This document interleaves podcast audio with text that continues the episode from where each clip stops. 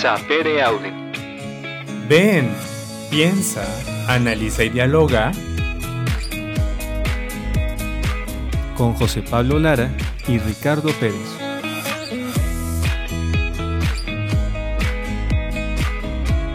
Sapere Aude.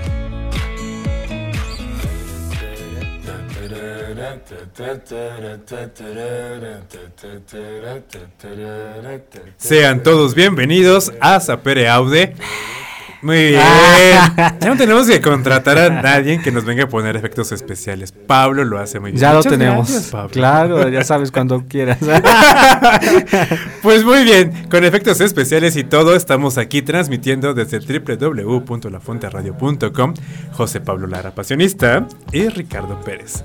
Pablo, ¿cómo estás? Cuéntanos, ¿cómo te dio en la semanita?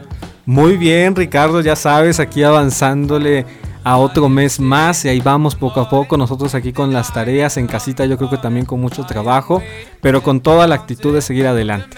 Claro que sí, pues miren, estamos como a la mitad ya del semestre más o menos, vi- vislumbrando que vamos ya a terminar este año nosotros en la escuela, que es algo sorprendente y también maravilloso. Y pues nada, yo creo que también con sorpresas para el programa. Claro que sí, ya sabes, Richard. Pero son sorpresas, no hay que decir. Exactamente, sí, sí, sí, no tienen que ir este, sorprendiéndose con nosotros. Pero sí podemos adelantar más o menos que por ahí se viene el aniversario. Ya un año de estar Un al año aire. de estar platicando con ustedes, compartiendo la vida, de que Pablo me aguanta. y aquí estamos entonces. Pero bueno, Pablo, ¿dónde pueden encontrarnos, buscarnos, escribirnos, mandarnos sus peticiones y lo que se les ocurra? Pues si quieren mandarnos un mensajito, contáctenos, estamos en Facebook, en nuestro perfil de Sapere Aude. Ya saben que pueden mandarnos un inbox con sus preferencias de canciones o algún temita también que quieran escuchar por aquí, ¿verdad? O incluso Sí. también si quieren profundizar en algún tema, estamos dispuestos a compartir con ustedes pues algunos enlaces, algunos pues no sé, materiales, materiales, que tengamos, ¿sí? algunos libros, bibliografía, Exacto. lo que ustedes gusten. Es muy bueno siempre estarnos retroalimentando lo que vamos aprendiendo para afianzar. Entonces, por eso, si quieren más información o más bibliografía o más cosas, ahí se las podemos compartir. Recuerden que pueden encontrarnos en La Fonte Radio en Facebook y en Instagram. También así como La Fonte Radio para que puedan ver la programación que tenemos para ustedes durante toda la semana, Pablo. Para que así estén desayunando, comiendo, cenando, puedan escucharnos y también escuchar como los programas que tenemos y les ofrecemos para poder reflexionar acerca de nuestro crecimiento humano espiritual. Y si te perdiste alguno de los programas, si quieres recuperarlo o volverlo a escuchar, puedes encontrarlo en la plataforma de Spotify. Están las tres temporadas, entonces si se perdieron desde el inicio tal cual de Sapere Aude, ahí pueden encontrarlo. Vayan, descárguenlo y compártanlo con todos sus amigos o hay temas que también se nos hacen importantes, compártanselos a quien los necesita. Así es. Y bueno, solamente falta decir de nuestros patrocinadores Claro que sí, porque si no, no nos pagan. Ah. que estamos transmitiendo desde las instalaciones del CEBAC, el Centro de Estudios de los Valores Humanos. Así que no se vayan, vamos a un pequeño corte y ya regresamos. La Fonte Radio, emanando espiritualidad y vida. Bien, pues ya regresamos y estamos muy contentos con toda la actitud de compartir un tema más, el tema de la semana. Pero bueno, antes, por si quieren este, buscar también el tema de la otra semana, encontrarlo en Spotify, hablamos de la importancia también de la espiritualidad en nuestras vidas, Richard. Así es, y durante estas dos semanas que hemos estado hablando de esta parte espiritual dentro de nuestros procesos de crecimiento, tuvimos dos invitados muy importantes, a Pablo de la Cruz, de la familia pasionista, y la semana pasada a Irving Carmelita Descalzo. Saludos a los dos, ah, que vinieron con todo el ánimo de compartir con nosotros, siempre están muy disponibles, ah, les agradecemos. Exactamente. Me quedé como un poquito en silencio porque a veces me confundo mucho con Pablo, o sea, es que literal su apellido es de la Cruz y pienso que Como es- el fundador. sí. Ajá, y siento que es su apellido religioso y dije, es que Irving es del Espíritu Santo, pero después recordé, no, es que no es su apellido religioso, es su apellido Sí, así este, es. como laico. Ok, está bien.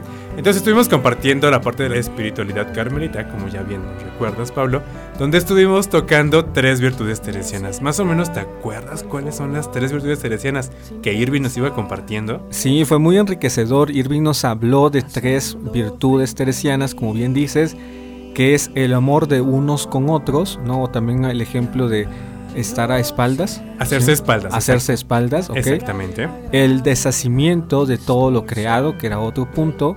Y por último, la humildad o eh, otra cosa que era parecida que es andar en verdad. ¿no? Exactamente, es como el, el correlativo. El es la humildad, el andar en verdad. Y bueno, como aquí tenemos un experto en, en espiritualidad carmelita, Ricardo, ¿verdad? Ah, yo pensé que había venido Irving otra No. vez. Dije, ¿dónde está? Nos va a dar su Ricardo nos va a dar su propia síntesis, ¿verdad? De esto que son las virtudes teresianas, contagiarnos un poquito de esta riqueza de su familia espiritual y bueno, también para que vayamos mejorando nuestra vida de oración, ¿no, Ricardo? Exacto, creo que de ahí parte todo. Hay que recordar que siempre lo que va a hacer Teresa eh, de alguna manera es como tener presente estas relaciones, no solamente con las personas que la rodean, sino la relación que también tiene con Dios. Y entonces esta relación la ha de llevar, o nos ha de llevar también a nosotros, a poder ser mejores personas, a tener mejores relaciones. O sea, no solamente es mi relación con Diosito, ¿no? Sino- No, no, no, sino que también está la mía conmigo mismo y la tuya con los otros. O van enlazadas, ¿no? Todas. Exacto, Ok. siempre va a estar como esta triada presente en Teresa y en la espiritualidad carmelita para poder tener el mejor crecimiento o desarrollo humano espiritual y que se va a traducir en nuestra oración. Y entonces Vivi nos decía que de repente, ¿cómo saber si tenemos oración o no tenemos oración? Porque pues la oración para Teresa va a ser un trato de amistad tal cual. ¿Y con quién? Con Dios. Entonces este trato de amistad nos ha de llevar a verdaderamente relacionarnos con ese Dios tal cual somos. Así nos presentamos, ¿no? Sí, con lo que soy. Este, soy este, tengo estas cosas y aquí estoy contigo para hacer lo que tú necesites. Con tus virtudes y con tus límites. y ¿no? pues sí, también lo podemos decir con las sombras y las luces. Ok. Entonces así tal cual me presento con Dios y desde ahí quiero estar en unión con Él, hacer este trato de amistad. Y esto del trato, entonces como decía bien Vivin, va a ser algo que va a estar presente dentro del Carmelo Teresiano. Y estas tres virtudes teresianas nos van a llevar a ser mejores personas de trato. Teresa va a decir una frase por ahí, este, que entre más santos, más conversables. ¿no? Entonces, Ok, sí, si nosotros de alguna manera tenemos como una mejor formación humano espiritual, nos vamos verdaderamente relacionando con Dios y vamos mostrando ese Dios, ese amor de Dios que realmente quiere que mostremos y por tanto vamos a tener mejores relaciones. Eso significa entre más santos, más conversables. Y es bien rescatable, ¿no? Porque a veces pensamos que la santidad tiene que ver con ese que casi no habla, que está en silencio, se la pasa horas en la capilla, pero tú nos estás diciendo, o sea, esas horas de oración se ven eh, reflejadas en el trato con los demás. Si verdaderamente tienes un trato de amistad tú con Dios en tu oración, a partir de estas tres virtudes teresianas, tus tratos con los hermanos también se va a ver reflejado entonces que verdaderamente vas creciendo, ¿no? Porque ya no solamente es ayunar por ayunar el Viernes Santo, sin tirarle a nadie, pero, o sea, ya tiene todo un sentido ahora lo que voy a hacer yo como entrega de esto, de, en esta relación. Ya no solamente es como, ay, es que me toca ayuno y entonces no voy a comer, o es miércoles de ceniza, o es viernes santo. Y se quedan solamente en la norma. En pero un no- cumplimiento. exacto, no lo trascienden más allá. ¿A qué puedo hacer yo entonces? Pero bueno, vamos a ir a un corte, Pablo, porque esto está súper largo y todavía no terminamos. Y este, y yo creo que te, rapidísimo decimos algo sobre estas tres virtudes teresianas. ¿Qué dices? Sí, no, me parece muy enriquecedor, digo, sobre todo por este enlace que haces entre la relación con Dios y la relación con los demás. Pero bueno, si quieren conocer un poquito más acerca de esta pues introducción ¿no? a las virtudes teresianas para mejorar nuestras relaciones y vida de oración, vayan a Spotify y ahí va a estar todo el episodio. Entonces vamos a nuestro primer corte, Pablo, tan rápido. Ya, Ricardo, bien rápido. Vamos a escuchar una canción que se llama La carretera de Prince Royce, así que disfrútenla. ¡Ey, no te vayas! Que ya estamos de regreso. Búscanos en Spotify y Facebook como Sapere Audio.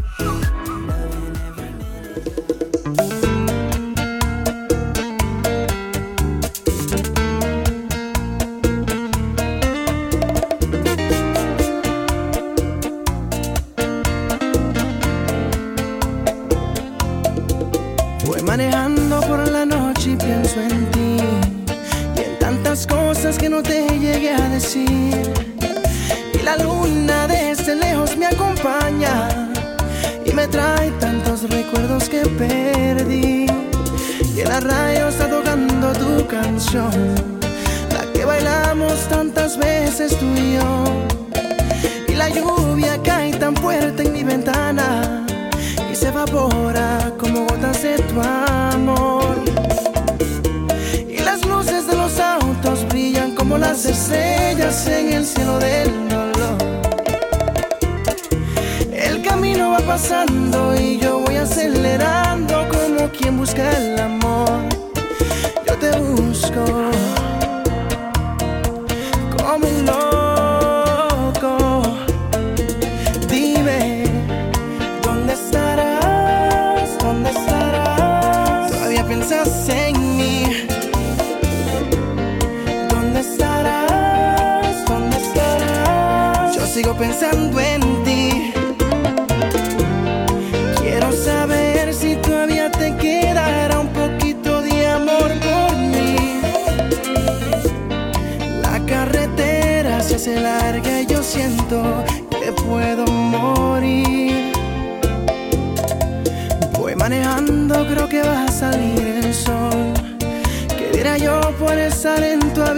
Tu contestador responde mi llamada.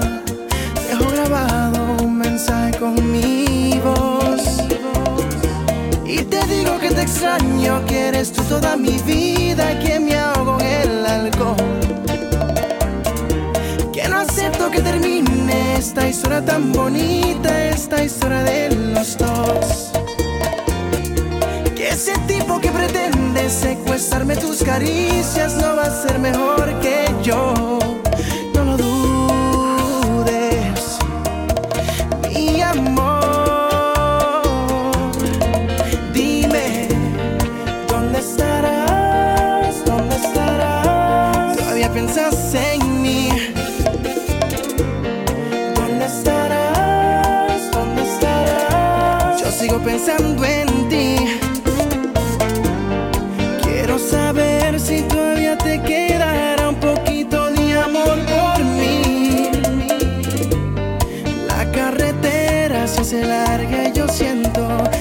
puedo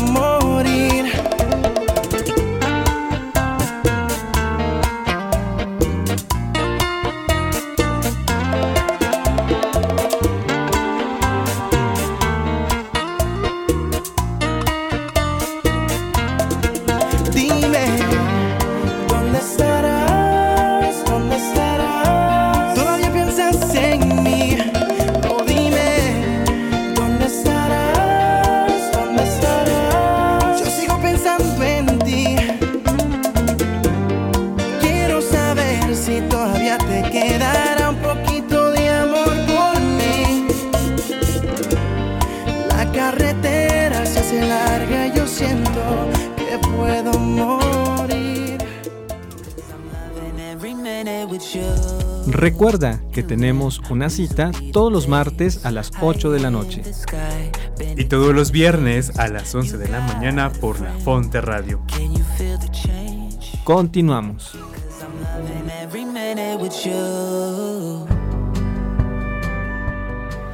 Ya estamos de regreso, espero que hayan disfrutado a Prince Royce. La verdad, Pablo tiene muy buenas rolas, me gustan mucho. Hay algunas que sí me, sí, me sí, gustan. Sí, tiene Fíjate, algunas pegajosonas. yo la pongo también mandándole aquí saludos a Julio, que es de República Dominicana. Saludos, Julio. Que le gustan así ese estilo y muy Ándale, buenas. movidonas. Sí, Sí, sí. la verdad es que son muy buenas las rolas de Prince Royce. Entonces disfrútenlas también ustedes ahí en su casita. No importa que les digan que están mal de la cabeza, pónganse a bailar, a expresarse verdaderamente, porque eso también ayuda mucho a sanar pues nuestro interior. Claro que sí, expresarse, ¿no? Sí, sí, sí. Entonces, rapidísimo, Pablo. Amor de unas con otras significa verdaderamente poder entenderte tal cual eres y que estás conmigo relacionándote desde lo que eres y desde lo que soy yo. Y desde esto que somos nos abrimos y estamos juntos entonces. En cualquier tipo de relación o vínculo que tenemos. Muy bien. ¿Qué es eso? Hacernos espaldas. Cuando tienes un vínculo importante con alguien, le haces espaldas al otro, le ayudas en sus necesidades. tan- Un apoyo, ¿no? Tanto anímicamente como físicamente, moralmente. Te encuentras también un apoyo tú y él le encuentra un apoyo en ti, ¿no? Exacto. Y cuando hablamos entonces del deshacimiento, vamos a entonces a ver que no es necesario que estemos apegados a nada, ni incluso a nuestras relaciones, que difícil que suene eso, ni hasta nuestras relaciones, ¿no? Sino que estoy abierto a poder darme tal cual soy contigo desde lo que tengo. Y entonces puedo aprender a que las cosas están, como bien nos decía Pablo de la Cruz, en función, y tú también lo recordabas, en función del reino, en función de nosotros, pero no soy yo, no soy yo, ni tampoco me van de alguna manera a identificar, ¿no? sino que soy libre y también soy libre con mis hermanos para darme tal cual. Entonces, poder dejar libre al otro. Bien, pues esa es la versión de las virtudes teresianas de Ricardo. Ah, muy buena síntesis, digo, me parece que ambos, tanto Irving como Richard, recupera algo esencial de la espiritualidad carmelita. Y bueno, ya encaminados en temas de espiritualidad, Ricardo, ¿qué vamos a hablar el día de hoy? Que también tiene que ver con las relaciones. Sí, claro que sí. Creo que parte esencial de nuestra iglesia, o por lo que hemos aprendido, Pablo, a través también de la historia, de los evangelios, de lo que nos va mostrando, pues nuestra iglesia es que somos seres relacionales. Y por tanto, dentro de esta relación ha habido como muchas formas, métodos de relacionarnos para apoyarnos unos con otros. Y algo, eh, y algo de esto es importante lo que está haciendo Francisco ahora, ¿no? Que es rescatar lo que es la sinodalidad. Sinodalidad, sí, es un término que yo creo que hemos escuchado en YouTube, ¿no? En esos este, episodios de los reporteros. ¿no? Ah, sí, también en los noticieros, sino como, ah, el tema de Francisco, la sinodalidad. y a veces pensamos que es como un tema muy nuevo, muy reciente. Sí, o como de moda, ¿no? Ándale, exactamente, solamente porque, ay, pues ya lo dijo Francisco, entonces está de moda. Lo que queríamos empezar en este tema que tiene que ver pues con la vida eclesial, primero es preguntarnos aquí entre nosotros y también en casita, ¿qué es lo que han escuchado ustedes en torno a esto de sinodalidad? Si realmente en sus parroquias ya hay algún movimiento, en la diócesis ya están practicando algo, algún proceso, o apenas lo están escuchando así como nosotros. Fíjate que sería interesante que vayan a Zapere Aude en Facebook y nos comenten igual. Nos pueden decir, ¿saben qué? Aquí en mi parroquia ya empezamos como el proceso y si nos estamos reuniendo, estamos viendo cómo vamos a trabajar entonces. Eso sería muy rico. Sí, sí, sí. Que nos compartan eso. No sé, Pablo, ¿tú cómo conociste la sinodalidad? Obviamente digo, es como muy fácil para nosotros porque nos vienen de primera mano todos estos temas, pero ¿tú cómo lo conociste? Bueno, yo lo he conocido por igual los medios de comunicación, ¿no? Y sobre todo porque también en la provincia de, de nosotros pasionistas, pues hemos tratado como de estar investigando ahorita sobre el tema ¿no? Y entonces me han encargado también empaparme un poquito sobre el tema para conocer, bueno, de qué se trata, porque como ya decíamos, ¿no? Aunque es muy, suena mucho este tema de la sinodalidad a nivel eclesial, pero no sabemos, bueno, ¿y con qué se come esto, no? Sí, y a veces ni siquiera podemos entrarse a internet en Wikipedia e investigar qué significa sinodalidad, ¿no? Es como de que suena muy rimbombante el nombre, pero no sabemos ni qué onda, ni qué significa, ni con qué se come, ni cómo se hace esto de la sinodalidad. Sí, ¿tú qué has escuchado, Richard? ¿Has visto en las parroquias, no sé, algún movimiento en tu, en tu tierra o aquí mismo en la comunidad? Pues mira, un poquito de lo que escuché, yo creo que dentro de la comunidad es este aspecto de que los obispos tal cual se iban a reunir para hablar sobre el tema de la sinodalidad. Iban a ser como el sínodo de la sinodalidad. El sínodo de la sinodalidad. ya por ahí nos va dando como pista de algo de lo que va significando esto, ¿no? Pero sí, o sea, las noticias que nos van llegando pues es de eso, de lo que va moviéndose dentro de la iglesia en nuestras comunidades. Y también nos, yo creo que nos ha tocado, me ha tocado poder investigar de primera mano también de Pablo, pues cómo se va haciendo esto posible, ¿no? Porque sí, sí, pues, podemos quedar y todo, ¿no? Ajá, porque nos podemos quedar solamente como la noticia y decir, ah, sí, es que la sinodalidad, pero pues ni sabemos ni qué es realmente. Sí, muchos pensamos que simplemente se trata como de un invento del Papa, ¿no? Que sacó, se sacó así como de la manga. Ándale. Entonces ahora vamos a hacer sinodales, ¿no? Pero no, o sea, podemos darnos cuenta que tiene mucho, ahora sí, viene de mucho tiempo atrás, ¿no? Ya lo, lo recuperaremos en el siguiente episodio. Ajá, en su momento. Pero bueno, a ver, vamos a ir aterrizando. ¿Qué es la sinodalidad? A ver, o cómo se entiende este término de sinodalidad. Al menos en tres palabras tú lo podrías definir, Ricardo. En tres palabras tal cual. Igual ya está en cuatro, ¿no es cierto? Digo, porque siendo como la referencia que hacíamos al sínodo de la sinodalidad, yo creo que primero sería como reunión. Ajá. Y ya después tendremos que hablar de una escucha, de un discernimiento y de una misión. Ok, son como los tres ejes fundamentales. Exactamente, estos tres últimos son los tres ejes fundamentales tal cual de la sinodalidad. ¿Tú qué podrías entender como por escucha? Pues yo creo que es darnos esa oportunidad, ¿no? De tener, abrir espacios para poder escucharnos los unos con otros, ¿no? A veces estamos muy acostumbrados dentro de la iglesia que pues hay una persona que decide las cosas, ¿no? Por ejemplo, en las parroquias pues acostumbramos a que el padre es el que decide, ¿no? El párroco es el que toma las decisiones. Es, el que dijo y así se hace. yo no tengo opinión. Sí, o le dejamos, ¿no? Le, delegamos Ajá, le delegamos completamente.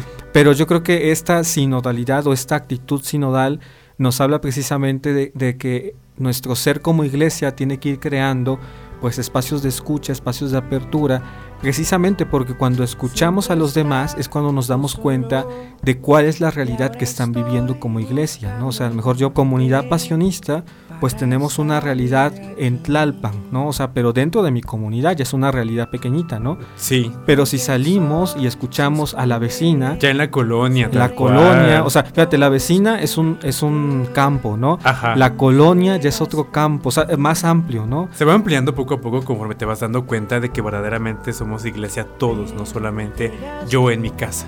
O sea, y sí, abrir espacios de escucha yo creo que son enriquecimiento, ¿no? es un enriquecimiento de todos los que vamos aportando. Y bueno, ¿tú qué opinas acerca del discernimiento, Richard? Pues esto que ya dices tú, de que todos vamos aportando, también todos vamos viendo entonces cómo es que queremos caminar, cuáles son los mejores caminos que nosotros queremos adquirir para ser iglesia.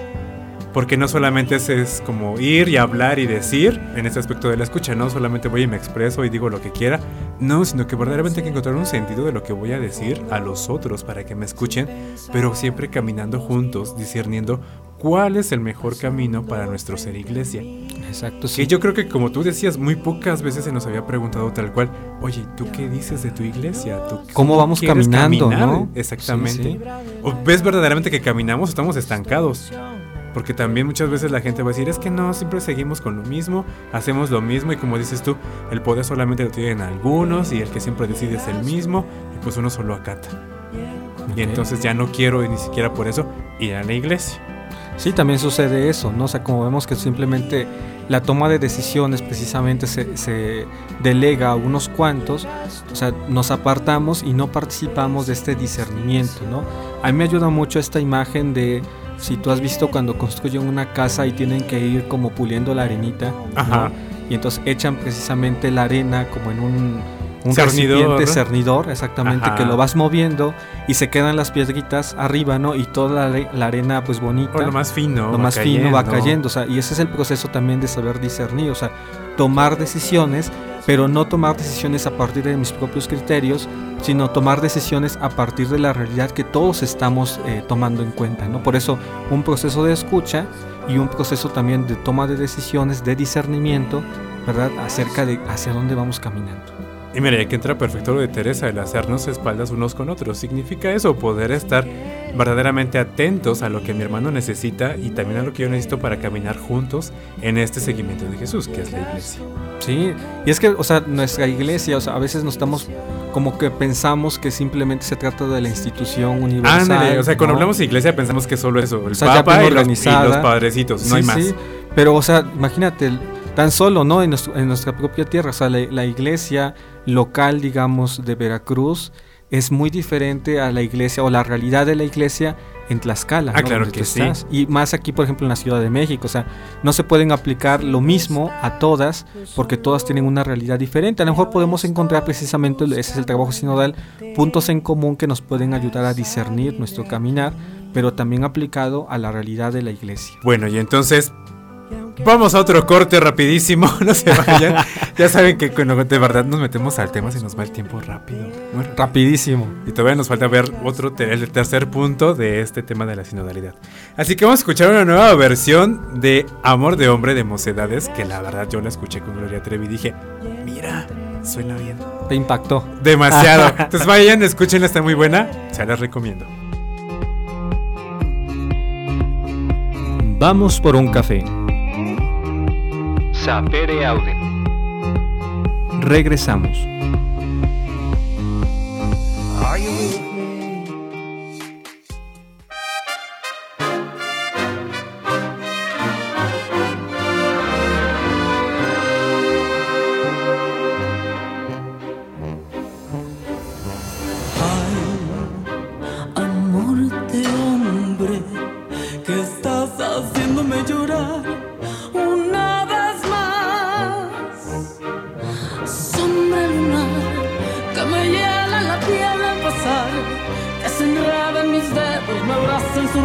Me llena de miedo. Ay, amor de hombre, que estás llegando y ya te vas una vez más. Juego de azar que me obliga a perder o a ganar, que se mete en mis sueños, gigante pequeño. la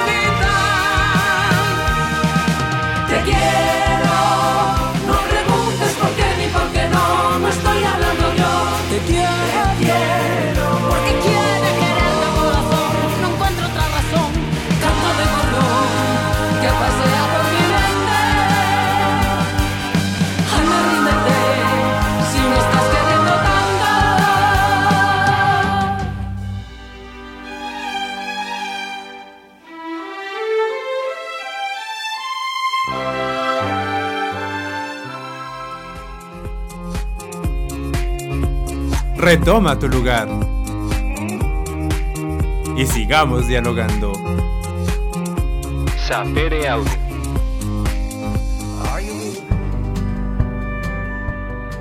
Bien, pues esperamos que hayan disfrutado de esta canción que nos recomendó Ricardo. Y el día de hoy, buena. muy buena, Ricardo. Claro que sí, Mocedades tiene años. Yo creo que los papás de nuestros papás los conocieron, y si no, nuestros papás. Pero de verdad, esta es una versión que me, me gustó mucho. Está muy buena. Se la recomiendo. Exacto. Y bueno, el día de hoy estamos trabajando, estamos compartiendo con ustedes el tema de la sinodalidad y ya hablábamos de alguna manera como de unos pilares, unos ejes Algunos fundamentales, puntos, ajá. ajá, que es en este proceso de sinodalidad, pues hablamos de escucha, hablamos de discernimiento y hablamos también de misión. Que es a donde nos ha de llevar la escucha y el discernimiento, ¿no? Como ahora entonces, con esto que estamos viendo que somos, hacia dónde queremos proyectarnos como iglesia, ¿cómo vamos a hacerle entonces para salir al encuentro del otro? Que es la misión. La misión, o sea, sí, porque esta escucha y discernimiento pues tienen una finalidad. Sí, O sea, no solo es ir a quejarte y ya. Ándale, o sea, no nada más es como de, ah, pues a ver, cada quien diga lo que quiera, ¿no? Eh, sí, sí, sí, a ver a ti qué te duele, qué no te duele, y nos quedamos en la queja, pero no nos lleva a hacer algo más. No nos comprometemos a poder entonces elaborar un plan de trabajo tal vez para poder salir a ver las necesidades. Exacto, entonces todo esto tiene una finalidad y creo que a lo largo también de la historia de la iglesia nos hemos podido dar cuenta que bueno, la iglesia también tiene esa finalidad de poder ir mejorando las condiciones del ser humano y en términos teológicos pues ir construyendo el reino de Dios. El mismo ¿no? Jesús estaba preocupado por esto. la, la misión de Jesús, ¿no? O sea, Claro, Jesús y el Espíritu Santo nos lanzan a esto, a la misión, al encuentro con el otro para humanizarnos. Sí, y entonces, o sea, esta, digamos, esta va a ser la finalidad del camino sinodal, ¿no? O sea, encontrar realmente las maneras más adecuadas en nuestra época, porque pues no es lo mismo hablar de ahorita del siglo XXI, hablar del siglo XVIII, Siglo XV. ¿no? Siglo XV, ¿sí? O sea, escuchar, como bien dice eh, el documento del Concilio Vaticano II, escuchar los signos de los tiempos, ¿no? Y darnos cuenta entonces cómo vamos a ir caminando, captando las necesidades que tenemos en nuestra esta realidad, época. en este momento. Y ya que tomamos un poquito, Pablo, como esta parte de que el Espíritu Santo y Jesús son quienes los lanzan a esta misión, creo que por ahí va a venir o de por ahí viene tal cual esto de la sinodalidad, que no es un invento de Francisco, porque muchos pueden decir, ay, ahora el Papa se sacó otra palabrita, ahora el Papa se sacó otra cosa, pero pues quién sabe qué es. Sí, lo puso de moda, ¿no? Ajá, exactamente. lo puse. Cuando eso en la iglesia ya estaba desde hace mucho tiempo, desde nuestras primeras iglesias cristianas. tiene una historia, ¿no? Es parte de la propia naturaleza de la iglesia, ¿no? Pero bueno, podemos hablar también, Richard, que ya dentro de la iglesia, como bien decías, hay algunas estructuras que ya reflejan pues esta actitud de sinodalidad, o sea, este proceso de escucha, discernimiento para la misión. ¿Tú podrías como mencionarnos, compartirnos alguna estructura que a lo mejor es más conocida y de la cual pues ya hemos vivido? Mira, yo creo que tenemos muchos ejemplos, o varios hemos escuchado, por ejemplo, del sínodo de los obispos cuando atienden a algún tema específico, ya sea como el sínodo para la familia, Ándale. este otro tipo de sínodos que se han ido realizando. El de la Amazonía, Ah, por también de la. Amazonía, tienes Sí. razón. Te- no sé, también pues dentro de nuestras parroquias a veces está como el consejo parroquial, que es el que se encarga de las actividades pastorales, tal cual, que se van a ir realizando durante cierto tiempo. La si- proyección de esto. Y si te das cuenta, tienen esta estructura que ya mencionábamos, ¿no? O sea, un sínodo de los obispos precisamente habla de una reunión, como bien decías, ¿no? Primero hay que reunirnos, ¿no? Claro. Hay que participar. ¿no? Vamos a ir a compartir un pan y un café. Y después sobre este participar con un pan y un café. O sea, escucharnos, ¿no? O sea, Compar- imagínate. sí, compartir la experiencia. Compartir la experiencia. Sí, y por ejemplo, en este sínodo de los obispos, pues era escuchar precisamente al pastor de cada iglesia local ¿no? Para conocer cuál era la realidad de la iglesia, cuáles son sus retos, cuáles son sus necesidades, cuáles son las cosas que se están haciendo bien y son rescatables y también cuáles son aquellas cosas que, bueno, hay que mejorar un poquito. Creo que sobre este punto sí es necesario como ir viendo que también Francisco y este, esta sinodalidad va a ir apuntando a eso, Pablo, a poder ver cómo estás trabajando tú, qué es lo rico que has hecho y que tal vez yo también puedo aplicarlo dentro de, entonces de mi zona pastoral. O sea, puedo entonces replicar esto para que también la gente con la que estoy en esta iglesia, en esta zona parroquial, pueda crecer también tal vez desde esta perspectiva que tú puedes ver y tal vez yo no la tengo. Por eso es importante reunirnos, hablarlo, compartirlo, para enriquecernos entonces con la experiencia de todos. Y mejorar, como decíamos, la finalidad que es la misión. ¿No? Exactamente. O sea, de qué manera tú estás pues proyectando, construyendo este reino de Dios, ¿no? Y si a lo mejor algunas cosas a ti te van funcionando, no van siendo buenas, pues yo también puedo pues aplicarlas, no exactamente igual, ¿no? Sino de acuerdo a la realidad que yo tengo. Pero por ejemplo, en los consejos parroquiales yo creo que es un, como en chiquito, ¿no? Un ejemplo de sinodalidad, ¿no? Donde hay pues precisamente el párroco no es aquel que simplemente es el que toma la decisión, sino hay un consejo parroquial, por ejemplo, de economía, pues también que se encargan de la labor con los enfermos, la pastoral social, la catequesis, la catequesis los ministros, o sea, y todos ellos que de verdad son los que más están en contacto con el pueblo de Dios, son los que más están en contacto con la feligresía, pues pueden compartirnos de cosas que a veces estando a la cabeza de la iglesia, pues no podemos darnos cuenta, ¿no? Porque no podemos abarcarlo todo. Claro.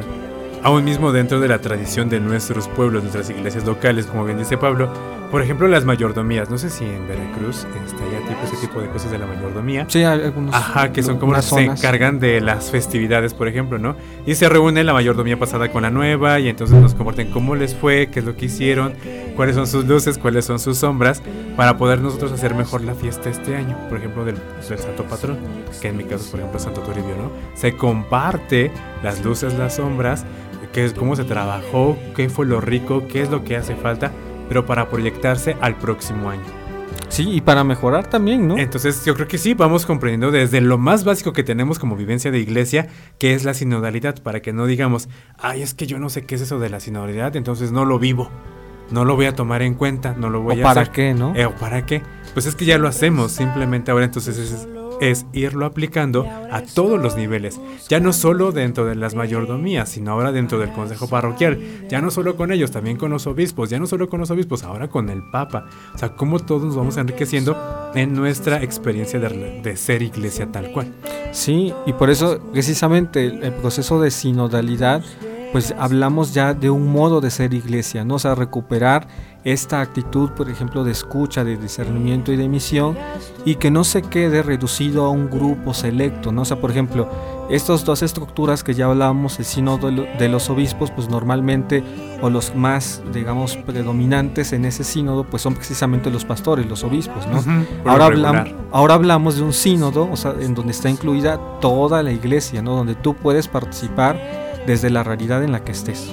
¿No? Sin importar que estés uno dentro de un grupo parroquial, que asistas o no asistas todos los domingos a misa, sino que se trata de compartir verdaderamente qué es lo que a ti te ayuda para hacer iglesia, para crecer o qué no te está ayudando también, ¿no? Que muy pocas veces nos cuesta poder compartir qué no nos ayuda a crecer, o por qué ya no voy a misa, o por qué ya no estoy en la iglesia, porque ya no participo.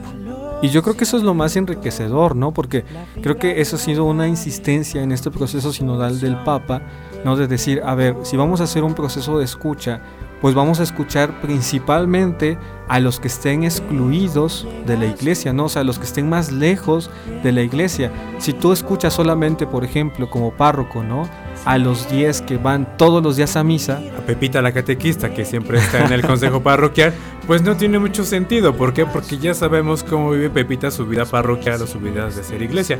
Pero bien dices tú, ¿qué pasa con los que están excluidos? O se han autoexcluido de la iglesia, Pablo. O los hemos excluido. Sí, sí, sí, es que están las dos cosas. Sí, sí, entonces, o sea, ese es un verdadero proceso sinodal, ¿no? Escucharnos todos, o sea, Incluso yo creo que en una familia nos ha pasado, ¿no? O sea, hay miembros de la familia con los que nos llevamos muy bien y dialogamos muy bien, o sea, como que se da en automático la plática. Exacto. Y hay otros hermanos que, bueno, que son como más difíciles. Y que tienes que estarle ahí como rascándoles. Anda, no quieren hablar. Te fue con tu familia. Oye, eso o Contreras. Pero precisamente, o sea, todos, o sea, todos somos de la familia, ¿no? Si somos 10 hermanos, ¿no? pues los 10 nos tenemos que escuchar para saber hacia dónde vamos a caminar como familia. O sea, no excluyen, ah, no, fulanito no porque me cae mal, ¿no? Entonces siempre la lleva a la contraria, entonces ese no lo vamos a escuchar. No, pues precisamente ahí no estaríamos haciendo un verdadero proceso de escucha. Solo me queda como recordar un poquito lo que decía Irving, no sé si te acuerdas Pablo, que ahora el Espíritu Santo, Dios nos está regalando como un momento muy específico para poder tener una nueva identidad como iglesia o poder ir buscando una identidad que se vaya ajustando a nuestra realidad como tú bien nos dices. Entonces yo creo que también nos toca irnos abriendo como al espíritu Sí. para que nosotros podamos compartir lo que somos, quiénes queremos ser y hacia dónde queremos caminar. Hacia dónde nos mueve el espíritu. ¿no? Exactamente, dejarlo actuar verdaderamente en los signos de los tiempos. Que no busquen en las estrellas, no busquen en los planetas como esa parte mágica, porque ahí no es, sino verdaderamente, como dice Pablo, en los excluidos.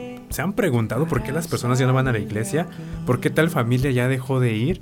¿Por qué entonces solo esta familia está como siempre dentro de? O sea, eso, Sí, sí. eso hay que hacer una relectura para poder nosotros enriquecernos y buscar nuevas formas y alternativas para hacer una iglesia nueva. Tener un modo de ser iglesia nuevo tal cual. Muy bien, Ricardo, vamos a una pequeña pausa otra vez. Ya se acabó el tiempo otra vez. Sí, no, no, ya vamos a terminar el tema, Pablo. El tema está muy bueno, pero bueno, nosotros tenemos que hacer otra pausita. Ok. Vamos a escuchar una canción Sí, quiero que Pablo que se nos llama... recomiende esta canción. Vamos, ¿cuál es? Es una canción que se llama Somewhere Over the Rainbow de Israel, que se traduce como En algún lugar más allá del arco iris. Así que es- está muy bonita, ¿eh? Sí, la verdad Yo creo que, sí. alguna vez la han escuchado, pero bueno, así se llama. Es vayan. ¡Ey, no te vayas! Que ya estamos de regreso. Búscanos en Spotify y Facebook como Sapere Audio.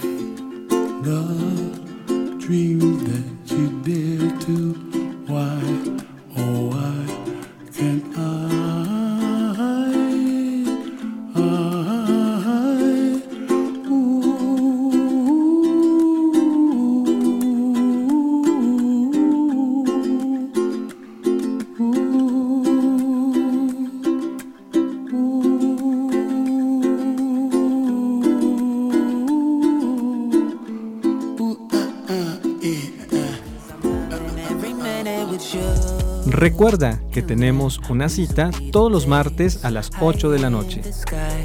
Y todos los viernes a las 11 de la mañana por la Fonte Radio. Continuamos.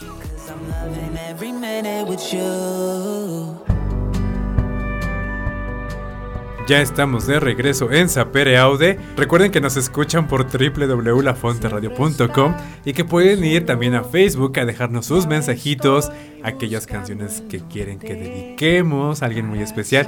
Este, no sé, lo que ustedes quieran, vayan y compártanlo con nosotros ahí en Facebook. Y pues el día de hoy estamos hablando sobre la sinodalidad, pero sin antes mencionar que estuvo muy buena esta rola. Gracias, Pablo. ya sabes. Yo creo que muchos entendimos como de dónde viene la cancioncita. De verdad es que es muy, muy, muy bonita. A mí me gusta mucho. Sí, está muy padre. Y ahora sí, regresemos a la sinodalidad. Regresamos a la sinodalidad. ¿Tú crees que de verdad es posible hacer la sinodalidad? Digo, ya la vivimos, Ajá. pero ¿cómo va a ser posible esto? ¿Cómo lo haremos posible? Pues yo creo que o sea, la sinodalidad, digamos, es todo un proceso, ¿no? Y yo Ajá. creo que lo primero sería pues darnos esa oportunidad realmente de escucharnos todos, ¿no? Y como dices tú, de no autoexcluirnos, porque a veces nosotros somos los que no queremos participar. Sí, la iglesia nos invita No. a que vengan, digan algo sobre lo que están viviendo, cómo Sí. lo están viviendo, y decimos, ah, es que nunca me escuchan. Entonces ya, yo no voy, y se acabó. Sí, o para qué si yo no, no voy a misa? Pues precisamente por eso te queremos escuchar, ¿no? ¿Por qué no vienes a misa? ¿Por ¿Qué, qué? es, ¿Qué qué es lo que te hace no ir a misa? Sí, ¿qué es lo que está pasando? O sea, todos son bienvenidos, todos son, deben de ser escuchados y entre más podamos ser los que participemos, mejor va a ser este proceso, ¿no? Y yo creo que primero es darnos esa oportunidad de escucharnos y de darnos cuenta también que, como bien dice Richard, el Espíritu Santo pues tiene aquí el, protagonismo, ¿no? Donde todos tenemos pues ese espíritu, ¿verdad? Que nos hace realmente discernir la propia realidad y decir algo de la propia realidad, ¿no? O sea, no puede ser que Richard eh, solamente pueda hablar de la realidad o José Pablo solamente pueda hablar de la realidad. José, eh, Ricardo, Pedro, Juan, Juanita, o sea, todos podemos hablar de la realidad porque precisamente el Espíritu es el que nos mueve. verdaderamente hacernos cargo de nuestro ser profetas. Porque muchas veces nosotros eh, nos quejamos, es que a mí no me escuchan, o es que ¿por qué no hacen esto? ¿Por qué no hacen el otro? O bien ya nos decía José Pablo hace momento, ¿no? Solamente algunos cuantos son quienes tienen la voz y mando tal cual dentro de la iglesia.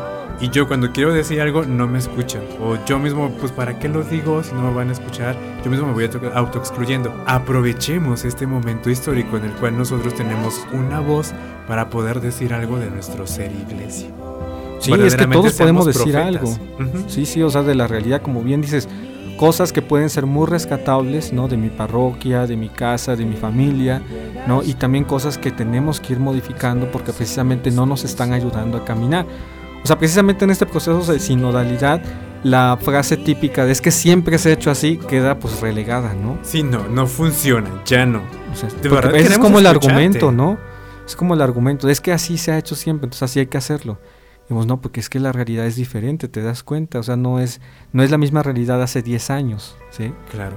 Y yo creo que nosotros mismos también, Pablo, tenemos como en nuestras manos el poder de no seguir perpetuando estas estructuras, como bien dices tú.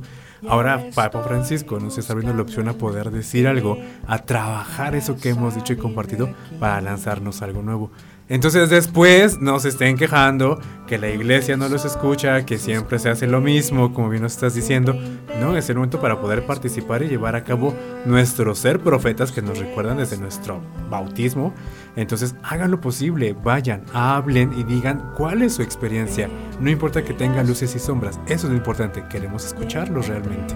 Sí, y es que, o sea, si te das cuenta, Richard, hasta en lo más mínimo, o sea, por ejemplo, nuestra iglesia local, en las parroquias, cuando nosotros empezamos a pensar acerca de cuál va a ser el plan pastoral, ¿no? o sea, que vamos a compartir con las personas, pues no es un plan pastoral que yo me tengo que idear aquí muy bonito y bien estructurado, sino va a ser una pastoral a partir de las necesidades de la gente. ¿no? O no es lo mismo una parroquia que está llena de jóvenes y que necesita una pastoral de jóvenes a una parroquia que tiene, por ejemplo, muchas personas de la tercera edad y entonces pues tengo que aplicar la pastoral precisamente a las necesidades de esas personas. A veces estamos al revés, ¿no? O sea, pensamos que todos, en todos hay jóvenes y aquí hay una parroquia de tercera edad y pura pastoral de jóvenes. Entonces, como Y que, pues no tiene bueno. sentido.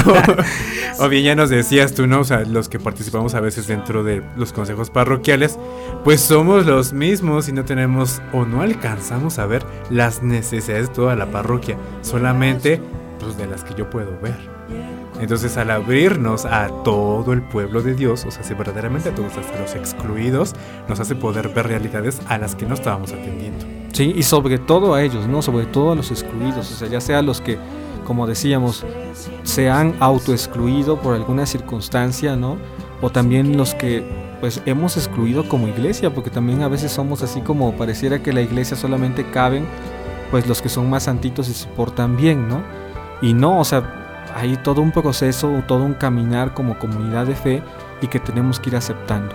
Pero bueno, hablando de este proceso, Richard, como tal, cuando el Papa, digamos, impulsó al abrir este proceso de sinodalidad, ¿tú sabes? Pues mira, si mal no recuerdo y si no me, este, me corriges, pero creo que en abril del 2021 estaba un tal año. cual, ándale, hace un Sí. año, estaba proclamando exactamente esto, el anuncio de la sinodalidad. Sí, o sea, anunciarlo como, pues no sé, una nueva oportunidad, ¿no? Para escucharnos. O sea, siempre hay sínodos, como ya mencionaba Ricardo al principio, ¿no? De la Amazonía, de la familia.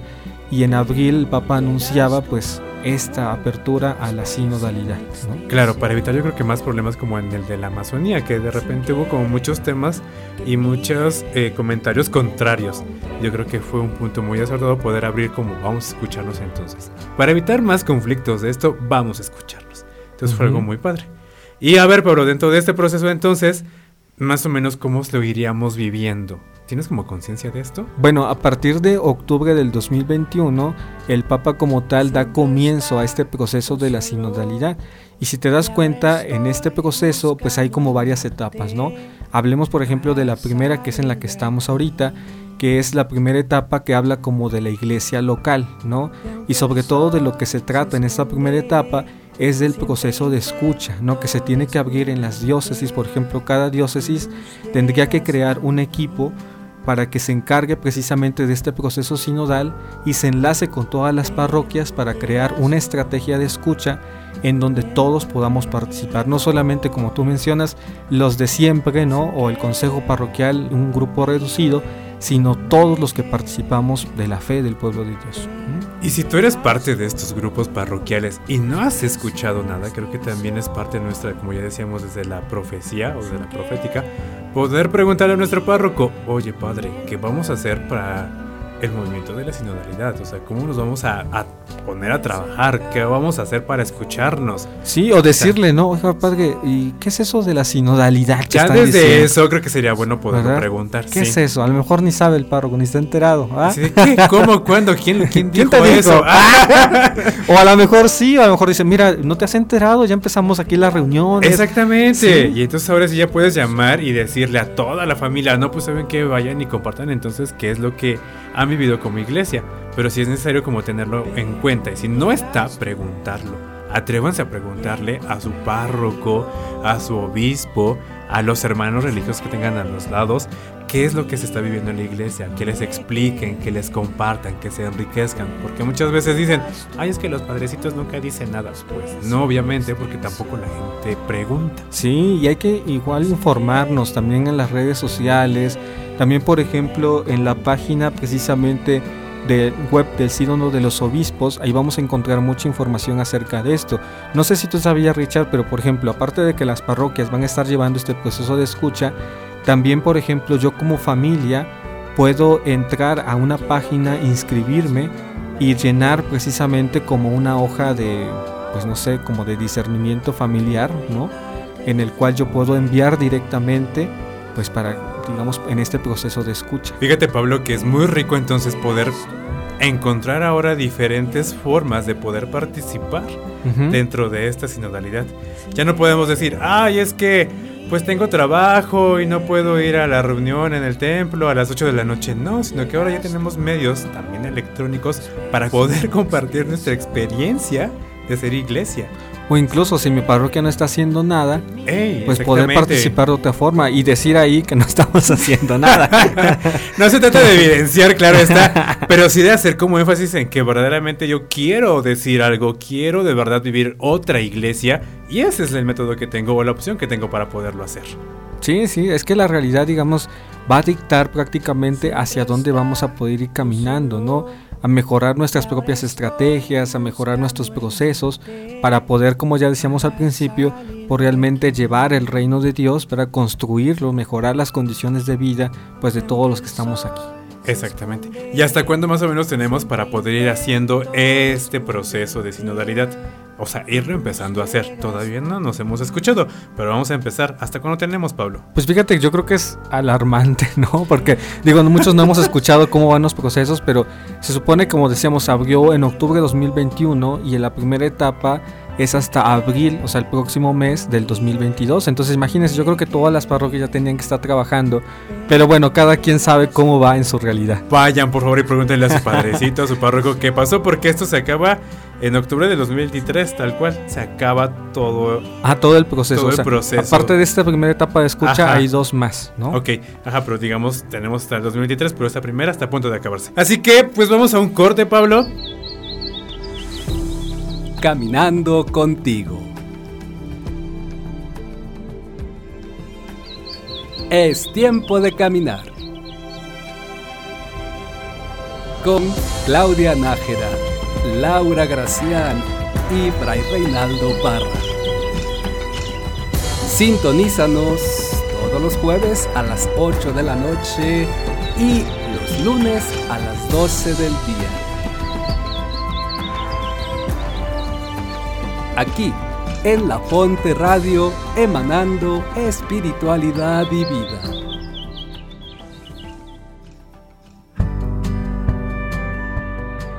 Bien, pues ya estamos regresando ya para terminar, para decir adiós. No, Richard. ¿por qué? Rápido se nos va el tiempo y más con este tema que nos gustó, ¿verdad? Yo creo que sí. Y solamente hemos tocado como algunos principios. Porque Ah, son sí, principios, o sea, esbozarlo nada más. Exactamente. Si nos vamos tal cual a tocar todo el tema, yo creo que nos echamos toda una temporada y no terminamos.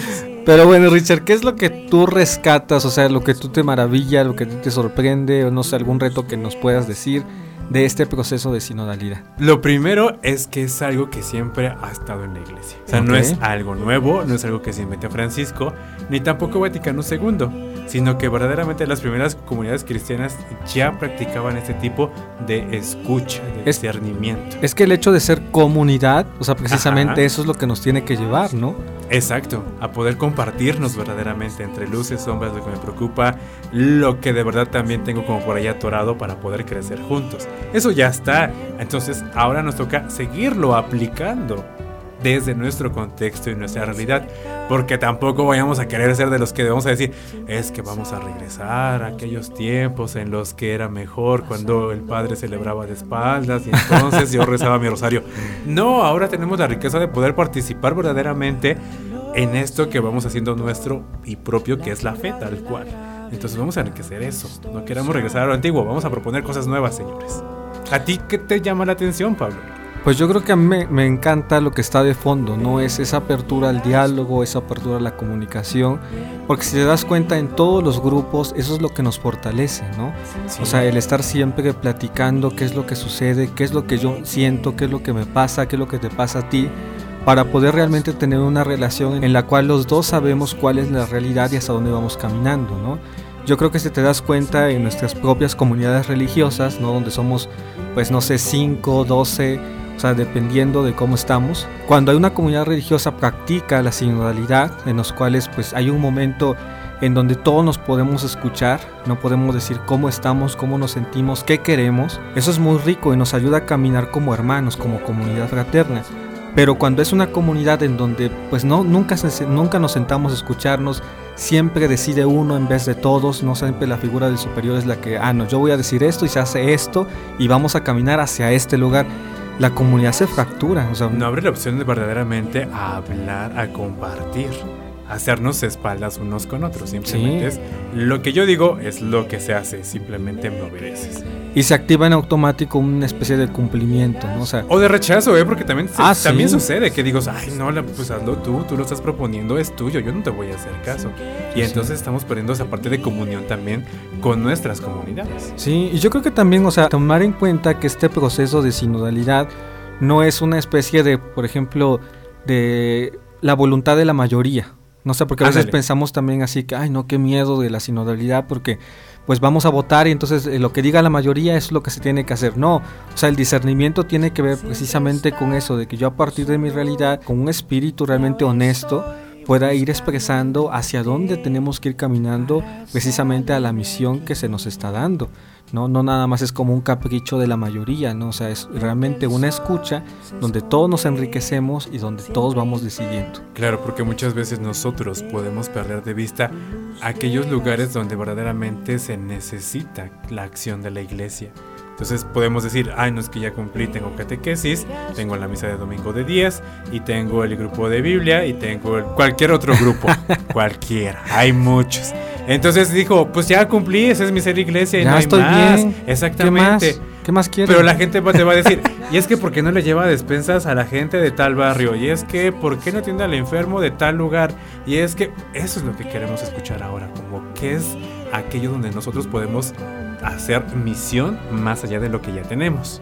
Sí, y una misión que como bien, o sea, decimos, es tarea de toda la iglesia, o sea, a toda la iglesia le corresponde, a todo bautizado, a todo miembro, pues le corresponde discernir en la tarea de la iglesia. No solamente es como que ah, vamos a discernir qué es lo que va a hacer el párroco, no. No, no, no. No. o sea, somos todos. Somos todos, o sea, en qué nos vamos a implicar, ¿no? ¿Qué es lo que necesita nuestra iglesia? O sea, qué es lo que hace falta y en qué también yo me puedo comprometer para realmente darle vida a esto que queremos ser. Y creo que también, Pablo, es importante poder ver que como hemos hablado ya desde nuestro crecimiento espiritual, eso de poder ser iglesia, comunidad, también nos va a ayudar a nosotros a crecer como personas.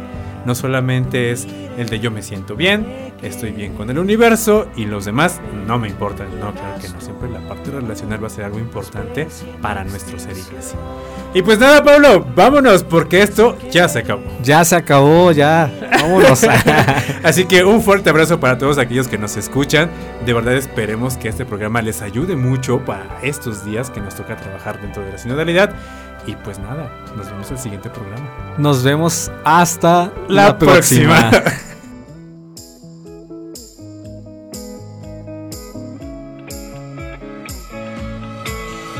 que tu pensamiento no se detenga. Sapere Hasta la próxima. La Fonte Radio. Emanando espiritualidad y vida.